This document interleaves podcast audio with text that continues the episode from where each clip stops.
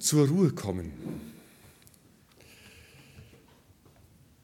Ich hoffe, dass ihr eine ruhige Nacht hattet. Und ähm, wenn ich mit dem Hebräerbrief ähm, starten würde, würde ich sagen, ich hoffe, dass ihr nach der Predigt nicht mehr ganz so ruhig seid. Weil interessanterweise geht es darum im Hebräerbrief, dass er zwar davon redet, dass wir zur Ruhe kommen, dass er aber auch sagt, man kann auch zu ruhig sein. Es muss auch darum gehen, dass wir zu dieser Ruhe kommen. Und dass wir nicht mit all den anderen Dingen beschäftigt sind, mit denen man sich im Leben so beschäftigen kann. Die Gedanken, die uns so durch den Kopf gehen, ähm, während man im Gottesdienst sitzt zum Beispiel. Ist ja die Frage, wie komme ich denn zur Ruhe, um mich konzentrieren zu können? Und ähm, ich predige einige Verse oder Texte aus Hebräer 4 und 5, wo es darum geht. Und die Hintergrundfolie ist das Volk Israel, das unterwegs war zum verheißenen Land. Sie sollten dort im verheißenen Land zur Ruhe kommen. Eigentlich war diese Reise nur eine Sache von ein paar Monaten. Auch mit diesem großen Tross. Aber es hat 40 Jahre gedauert, bis sie zur Ruhe gekommen sind. Und die Frage ist, was hat sie aufgehalten dazwischen? In Kapitel 3, 19 Hebräerbrief heißt es, wir sehen, dass sie nicht hineingekommen konnten in dieses verheißene Land, in die Ruhe, wegen ihres Unglaubens. Deswegen mussten sie noch länger unterwegs sein. Und interessanterweise wird die Verantwortung aber nicht jetzt den Ungläubigen da nur zugeschoben, sondern es heißt dann weiter, Kapitel 4.1, so lasst uns nun mit Furcht darauf achten, dass keiner von euch zurückbleibe, solange die Verheißung noch besteht, dass wir in seine Ruhe gelangen. Es ist eine Ruhe vorhanden für das Volk Gottes. Es ist eine Ruhe für dich vorhanden, zu der du eingehen kannst. Und es wird auch beschrieben, wie die aussieht. Denn wer in seine Ruhe eingegangen ist, der ruht auch von seinen Werken, so wie Gott von den Seinen. So lasst uns nun bemüht sein, in diese Ruhe einzugehen, damit nicht jemand zu Fall komme, wie in diesem Beispiel des Ungehorsams ruhen, wie Gott von den seinen Werken geruht hat am siebten Tag der Schöpfung. Am Ende komme ich nochmal drauf zurück. Was heißt das? Ruhe finden erstmal. Wie? Wie geht das? In welchen Situationen fehlt euch denn die Ruhe? Wo braucht ihr Ruhe? Wo droht die Ruhe verloren zu gehen? Was passiert da? Es kommt jemand zu mir, ein Student, und er macht gerade sein Referendariat als Lehrer und zittert vor dem ersten Unterrichtsbesuch. Da sitzt jemand und beurteilt mich. Das ist das, was viele in Unruhe setzt, versetzt, wenn sie beurteilt werden. Und er setzt sich selber so unter Druck, das muss gut werden. Und alles ist nicht gut genug, was er tut, was er vorbereitet. Und er arbeitet fieberhaft bis zuletzt, kann einige Tage nicht schlafen oder kaum schlafen und ist dann so richtig fit, als der Unterrichtsbesuch kommt. Ja? Und genügt seinen eigenen Ansprüchen nicht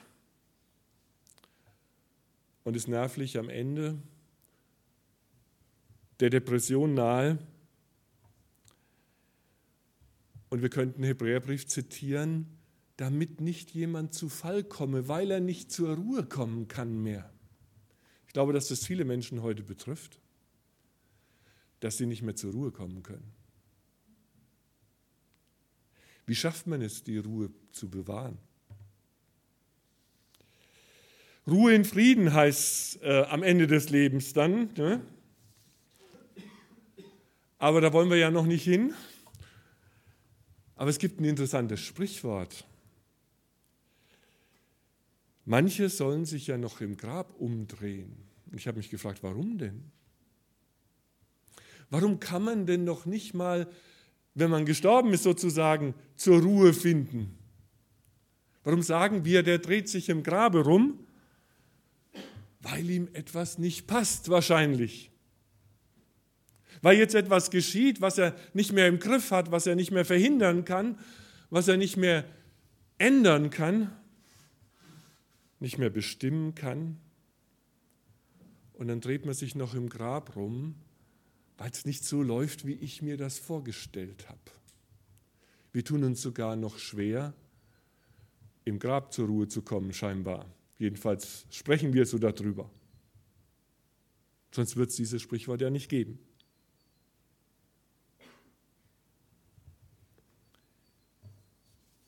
Wie kommen wir zur Ruhe? Wie schaffen wir das? Ruhe in Frieden. Für, meisten, für die meisten ist die Ruhe vorbei, wenn sie selbst in Frage gestellt werden. Jeder hat so sein eigenes Bild von sich. Das Bild von uns selbst, von unserer Familie, von den Eltern. Und genau an der Stelle spricht dann der Hebräerbrief von einem, vom Wort Gottes. Wozu ist das Wort Gottes da? Ich könnte auch sagen, wozu kommt ihr in den Gottesdienst? Würde der Hebräerbrief sagen. Wir kommen in den Gottesdienst unter das Wort Gottes, haben wir früher gesagt, damit es aufdeckt. Dann heißt es Kapitel 4, Vers 12, das Wort Gottes ist lebendig und kräftig und schärfer als jedes zweischneidige Schwert und dringt durch, bis es scheidet Seele und Geist, auch Mark und Bein, ist ein Richter der Gedanken und Sinne des Herzens. Und kein Geschöpf ist vor ihm verborgen, sondern es ist alles bloß und aufgedeckt vor den Augen dessen, dem wir Rechenschaft geben müssen. Kein schönes Gefühl wenn alles bloß und aufgedeckt ist. Und immer kommt in diesen Kapiteln der Hinweis, heute, wenn ihr seine Stimme hört, verstockt eure Herzen nicht, sondern lasst euch da verändern. Heute kannst du zur Ruhe kommen durch die Wahrheit. Durch die Wahrheit, die das Wort Gottes aufdeckt. Uns ist nicht wirklich bewusst, glaube ich, wer wir sind. Jemand hat ein sogenanntes Johari-Window erfunden. Das will ich euch mal kurz demonstrieren. Ich weiß gar nicht, ob ich es schon mal gezeigt habe. Es gibt ja Dinge,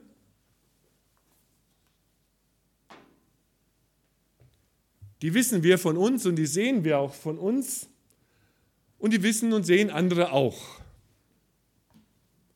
Das ist das Normale.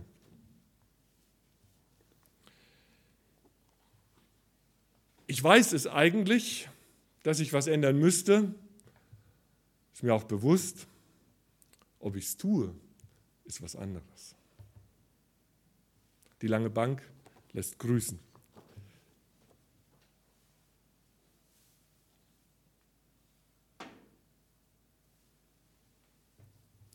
Gibt aber auch Dinge, die wir von uns sehen und wissen und andere eben nicht. Manches behalten wir für uns, natürlich. Und wenn ich mir dann selber mal Rechenschaft gebe,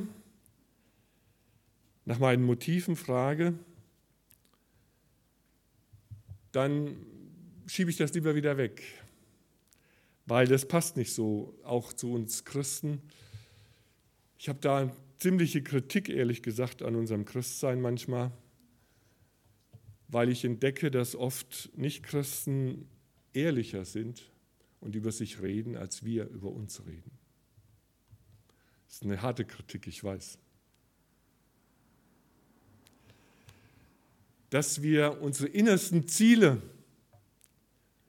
unsere Wünsche, unser Streben nach Kontrolle und Macht oder Anerkennung oder auch unsere Wut oder unser Egoismus, das hat im Christsein keinen Platz.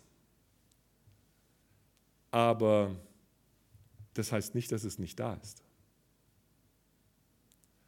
Und oft reden wir einfach eben nicht darüber. Und behalten das für uns und denken vielleicht auch, dass es nur bei uns bleibt.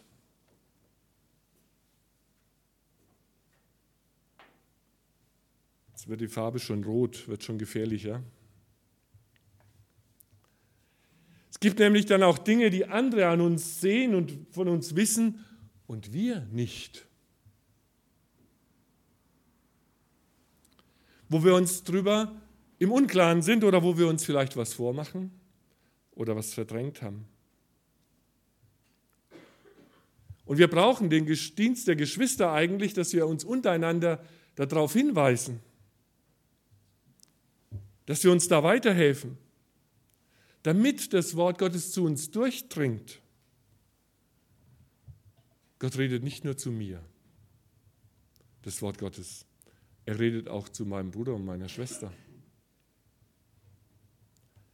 Und manchmal brauche ich das, weil wir, wir merken es dann oft erst am Ende oder wenn es zu spät ist oder sehen es gar nicht. Deswegen können wir einander dienen, weil Gott eben auch zu den Geschwistern redet. Die Frage ist, ob ich das ernst nehme oder ob ich darauf höre. Oder ob ich mein Herz, und immer wieder sagt der Hebräerbrief, verstockt eure Herzen nicht, wenn Gott zu dir redet. Vielleicht auch durch den Bruder oder die Schwester. Und es gibt etwas natürlich,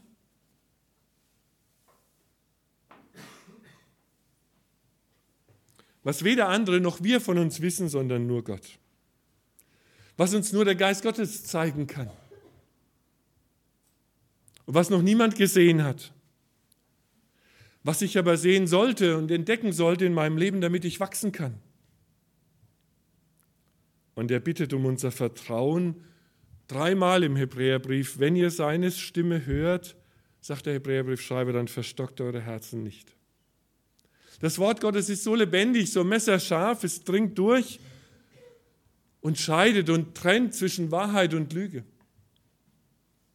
zwischen Schein und Sein. Und offenbart das Innerste. Alles ist bloß und aufgedeckt, heißt es da. Und da wird ein Gefühl beschrieben, das mögen wir gar nicht. Weil dieses Gefühl, das der Mensch dabei empfindet, wenn alles bloß und aufgedeckt ist, ist schrecklich. Und das Wort, was da im äh, Griechischen gebraucht wird, heißt mit zurückgebogenem Hals. Das heißt, wir kommen uns vor wie ein Opfertier. Früher wurden die Tiere ja geschächtet, das heißt, bei lebendigem Leib ihnen die Kehle durchgeschnitten, damit das Blut alles rausfließt. Und wenn der Hals zurückgebogen ist so und das Messer an der Kehle sitzt, das Wort wird hier gebraucht wenn alles bloß und aufgedeckt ist. Wenn alle alles wüssten, kann ich mir auch die Kehle durchschneiden. Ja?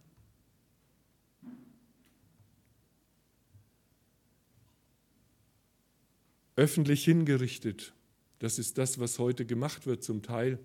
Können wir jetzt manches drüber sagen, in den öffentlichen Netzwerken, wenn alles rausposaunt wird und Menschen daran kaputt gehen, weil alles öffentlich ist. Das ist kein gutes Gefühl. Als ob da eine Bombe explodiert und ich daneben stehe. Aber, so geht es weiter im Hebräerbrief, der hohe Priester ist da. Und der ist so etwas wie der Bombenentschärfer, der die Aufgabe hat, das Volk zu schützen. Wenn alles bloß und aufgedeckt ist, wenn die Sünden offenbar sind, dann ist der Hohepriester dazu da gewesen, die zu entschärfen. Eine unglaublich wichtige Aufgabe. Sie war aber auch gefährlich für ihn selbst, denn er sollte dann vor Gott treten, einmal im Jahr im Allerheiligsten. da wo Gott wohnte. Und das war eine Todeszone. Kein Mensch konnte da eigentlich rein, der am Leben bleiben wollte. Keiner war heilig genug, um Gott begegnen zu können. Und deswegen war das das wichtigste Amt in Israel. Einen, der für Ruhe sorgt mit Gott. Denn jeder hohe Priester, der von den Menschen genommen wird, der wird eingesetzt für die Menschen zum Dienst vor Gott, damit er Gaben und Opfer darbringe für die Sünden. Er wurde eingesetzt, dass er diese Aufgabe erfüllt. Eine bestimmte Rolle einnimmt, zwischen Gott und Menschen zu vermitteln. Es ist wichtig, dass wir wissen, welche Aufgabe wir haben. Auch da, das ist etwas, wo wir zur Ruhe kommen können. Dass ich weiß, wo ich hingehöre, was meine Aufgabe ist und dass ich mir die von Gott zeigen lasse. Jeder von uns hat viele Rollen, die er einnimmt. Ich bin begeisterter Opa seit einem halben Jahr. Auch eine Rolle, die man einnimmt und die, die ist anders wie als Vater. Das ist auch schön, dass das anders ist. Man sie wieder abgeben kann, wenn es zu anstrengend wird. Jeder hat so seine Rolle. Manches auf Zeit, manches ein Leben lang. Wozu hat Gott dich eingesetzt? Auch das kann man finden und da drin zur Ruhe kommen. Dass ich meine Identität finde und weiß, wer ich bin und wozu ich da bin. Jesus wusste, wozu er eingesetzt war. Und er hat ganz bestimmte Dinge nicht mit sich machen lassen. Wir wissen manchmal nicht, auf wen wir hören sollen. Dieser Student hat erzählt, dass da viele sind, die zu ihm reden, die ihm versuchen, was zu sagen. Das sind die Eltern mit ihren Erwartungen, die sie mitbringen. Diese hammern ihn, dass da was daraus werden soll und was nicht passieren darf. Und da ist die Lebenspartnerin, mit der er lebt, die versucht ihm zu helfen und zu unterstützen, die aber auch wieder Erwartungen an ihn ranträgt.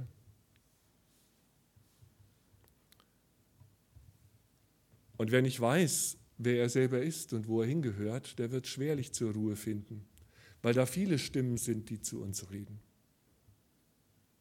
die uns bestimmen wollen.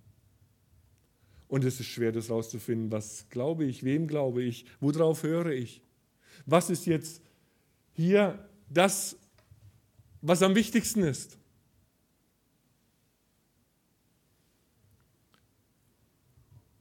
Und am Ende weiß ich gar nicht mehr, auf wen, wen ich hören soll. Jesus hat nicht auf alle gehört. Er wusste sehr genau, wer er war und wer er nicht war. Als das Volk kam und ihn zum Brotkönig machen wollte, zum politischen Messias machen wollte, da hat er sich zurückgezogen. Er ließ sich nicht vor diesen Kahn spannen. Und manche wollen, dass wir ihre Probleme lösen oder viele wollen das und der Problemlöser sind. Das hat nicht mal Jesus mit sich machen lassen. Wir können die Probleme der anderen nicht lösen. Äh, es wäre gut, wenn wir wenigstens unsere eigenen lösen könnten.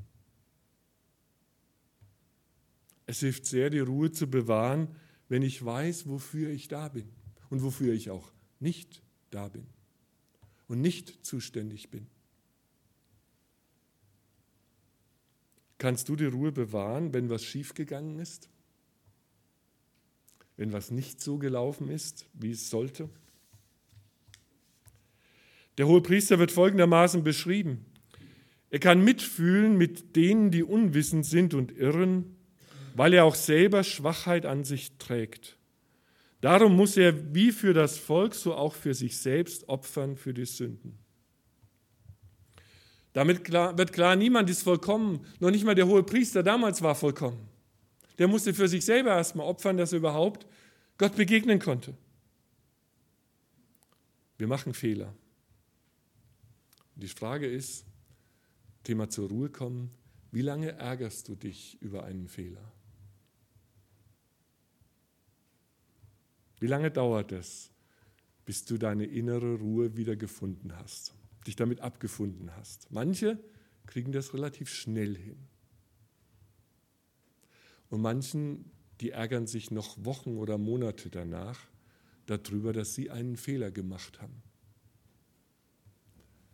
In der Beratung von Menschen weiß ich, diese Spanne, wie lange ich brauche, bis ich einen eigenen Fehler wieder akzeptiere oder angenommen habe und zur Ruhe gekommen bin, je länger die dauert, umso mehr geht es an meine Gesundheit. Die Menschen sind gesünder, die das schneller hinkriegen, die schneller wieder zurückkehren können zur Ruhe. Die beste Lektion hat mir vor Jahren meine Frau erteilt an der Stelle. Ich glaube, ich habe es hier schon mal erzählt. Wir waren im Urlaub in Kroatien am Meer und ich gucke ja immer, wo die Fische sind und bin da mit der Badehose da lang am Ufer. Und die Sonnenbrille, die habe ich abgelegt, bevor ich ins Wasser bin. Aber dass ich das Handy in der Tasche habe, habe ich erst gemerkt, wie ich drin war. Und dann habe ich schnell hochgehalten über Wasser und wusste, du musst sofort die Batterie rausnehmen, weil das Salzwasser leitet und dann passiert da was. Aber als ich, bis ich es auf hatte, waren die Kontakte schon weggeätzt. Und dann kam ich zurück ähm, zu ihr und war natürlich ja, nicht mehr in Ruhe, ne?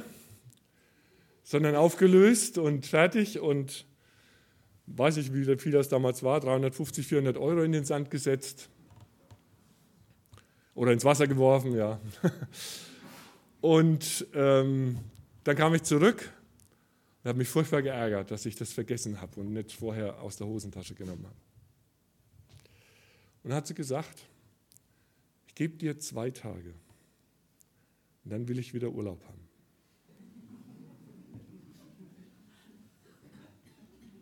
Doch eine weise Frau, oder?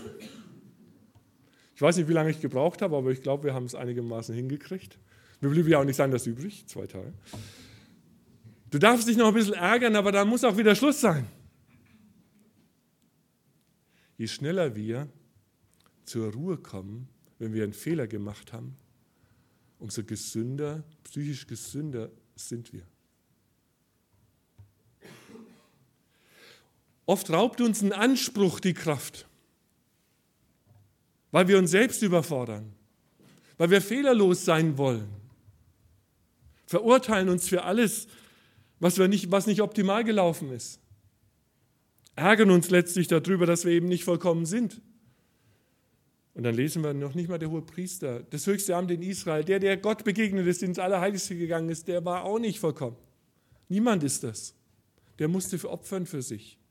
Der musste es ertragen, dass er nicht so ist, wie er sein soll. Wer um seine eigene Schwachheit weiß, der kann auch dann mit den Schwachheiten der anderen besser umgehen. Und gelassener damit umgehen, dass der andere auch nicht vollkommen ist.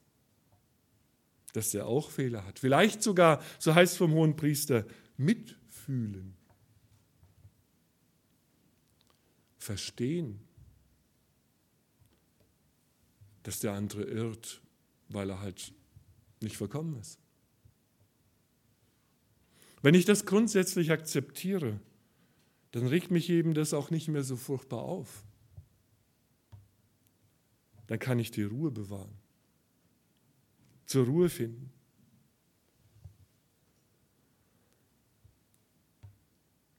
Wie ist das mit meinem Studenten weitergegangen? Er hat es akzeptieren können und annehmen können, dass er nicht vollkommen ist und auch nicht sein muss und hat zur Ruhe gefunden. Und ich freue mich drauf, jetzt irgendwann im Mai kommt das letzte Mal, weil das Referendariat dann Schluss ist. Eigentlich geht es ihm schon lange gut. Aber er hat gesagt, nee, nee, ähm, wir sprechen mal immer noch mal weiter, äh, bis das Referendariat wirklich zu Ende ist. Und er kommt jetzt zum Abschlussgespräch und sagt, es läuft, es läuft gut. Es ist nicht alles perfekt, aber ich bin froh darüber, dass ich schlafen kann, auch vor der Prüfung und es Gott überlassen kann und mich selbst auch so annehmen kann, wie ich bin, nicht vollkommen. Allerdings, er hat seine Rolle gefunden und seine Ruhe. Er muss nicht mehr, aber jemand anderes hat seine Rolle verloren, nämlich seine Partnerin. Weil die hat ihre Rolle da drin gesehen, ihm zu helfen und ihn aufzubauen. Und jetzt muss er nicht mehr aufgebaut werden. Und jetzt braucht er auch keine Hilfe mehr. Und sie hat sich so sehr das zu ihrer Aufgabe gemacht, so sagt sie, dass sie ihre eigene Studium, ihre eigene Sache vernachlässigt hat und macht ihm jetzt sogar Vorwürfe, dass er nicht mehr hilfsbedürftig ist sozusagen. Oder dass sie nicht so leben konnte, wie, wie sie sollte und dass sie nicht sich um sich selber so hätte kümmern sollen und ihre Ergebnisse nicht so gut gewesen sind und sind und hat ihr Studium geschmissen und versucht woanders und hat die Ruhe noch nicht gefunden. Es ist die Frage, wie kommen wir zur Ruhe? Und worin finde ich meinen Sinn, meine Aufgabe? Meinen Platz. Darum geht es letztlich,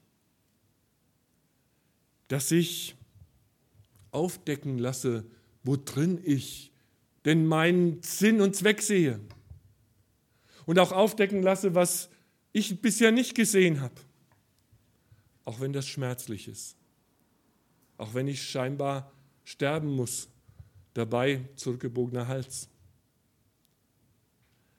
dass ich aber entdecke, dass mir die Kehle nicht durchgeschnitten wird, sondern dass da einer für mich eintritt, Jesus Christus, der hohe Priester, und der mir dann seinen Platz zeigt, an dem er mich haben möchte. Dass ich da zur Ruhe kommen darf, obwohl ich nicht vollkommen bin. Und ich am Ende die Frage stellen will, wann habe ich denn die Ruhe gefunden? Wann bin ich denn zur Ruhe gekommen? Hebräer 4,10, ich habe es am Anfang gelesen, sagt, wenn wir ruhen wie Gott am siebten Tag. Was hat er da gemacht? Geruht von allen seinen Werken. Da konnte er es auch mal lassen, zu arbeiten, zu sorgen, sich zu kümmern, zu machen. Da konnte er auch mal ruhen. Ich habe als Kind immer gedacht oder als Jugendlicher und auch später noch wahrscheinlich, der liebe Gott, der war am siebten Tag so geschafft, ja. Da musste er morgens mal ausschlafen, musste mal ein bisschen Ruhe halten, weil das war schon ganz schön anstrengend, diese sechs Tage da mit der Schöpfung. Aber heute würde ich sagen, das stimmt so nicht ganz. Es ist nicht so ganz die Theologie, die ich heute habe, sondern es ist anders am siebten Tag hat Gott auch etwas geschaffen. Nämlich er hat die Ruhe geschaffen. Das ist die Schöpfung am siebten Tag, die Ruhe.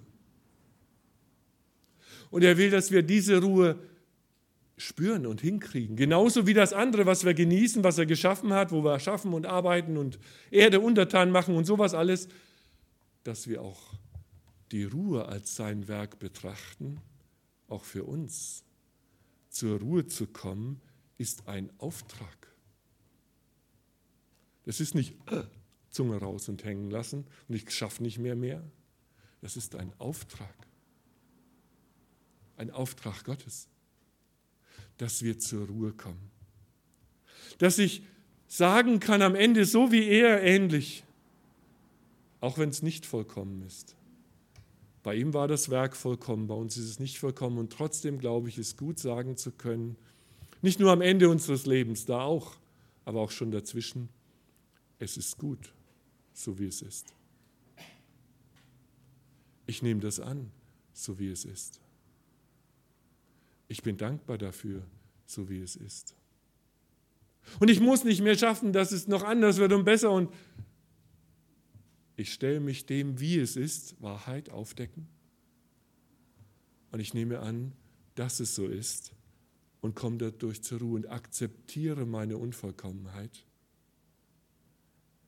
und bin da drin ruhig, weil er für mich da ist, weil der hohe Priester für mich ins Allerheiligste geht und das dazu tut, was ich nie dazu tun kann. Und meine Kinder loslassen kann und sie heute ihre eigenen Wege gehen, die nicht immer alle so sind, wie ich mir sie vorstelle. Und umgekehrt die Kinder sich davon lösen, so wie der Student, dass er nicht mehr das erfüllen muss, was sein Vater von ihm wollte, das, was seine Freundin von ihm brauchte, dass er der Hilfsbedürftige ist, sondern dass er sagen kann, ich habe meine Platz, meinen Platz gefunden und ich werde Lehrer und freue mich darauf und möchte so auch meinem Gott dienen. Lasst uns zusammen beten. Vater im Himmel, ich danke dir, dass du uns Ruhe schenkst und Ruhe schenken willst. Dass du eine Ruhe geschaffen hast. Und dass wir zur Ruhe kommen dürfen, wo wir ehrlich werden vor dir über unser Leben.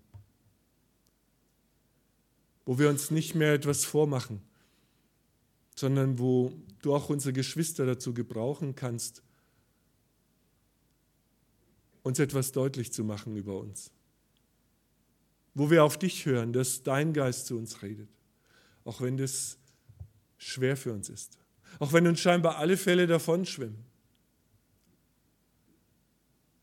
Danke, dass du aufdeckst. Danke aber auch, dass du uns das schenkst, was wir brauchen, nämlich die Geborgenheit von dir, die Gnade und Barmherzigkeit, ohne die niemand leben kann. Danke, Herr, dass du, Herr Jesus, dass du hoher Priester geworden bist und alles erfüllt hast. Und wir deshalb leben dürfen und befreit leben dürfen, trotz unserer Fehler und mit unseren Fehlern. Danke, dass du uns auch diese Ruhe schenkst, dass wir dir alles anbefehlen und darin zur Ruhe finden.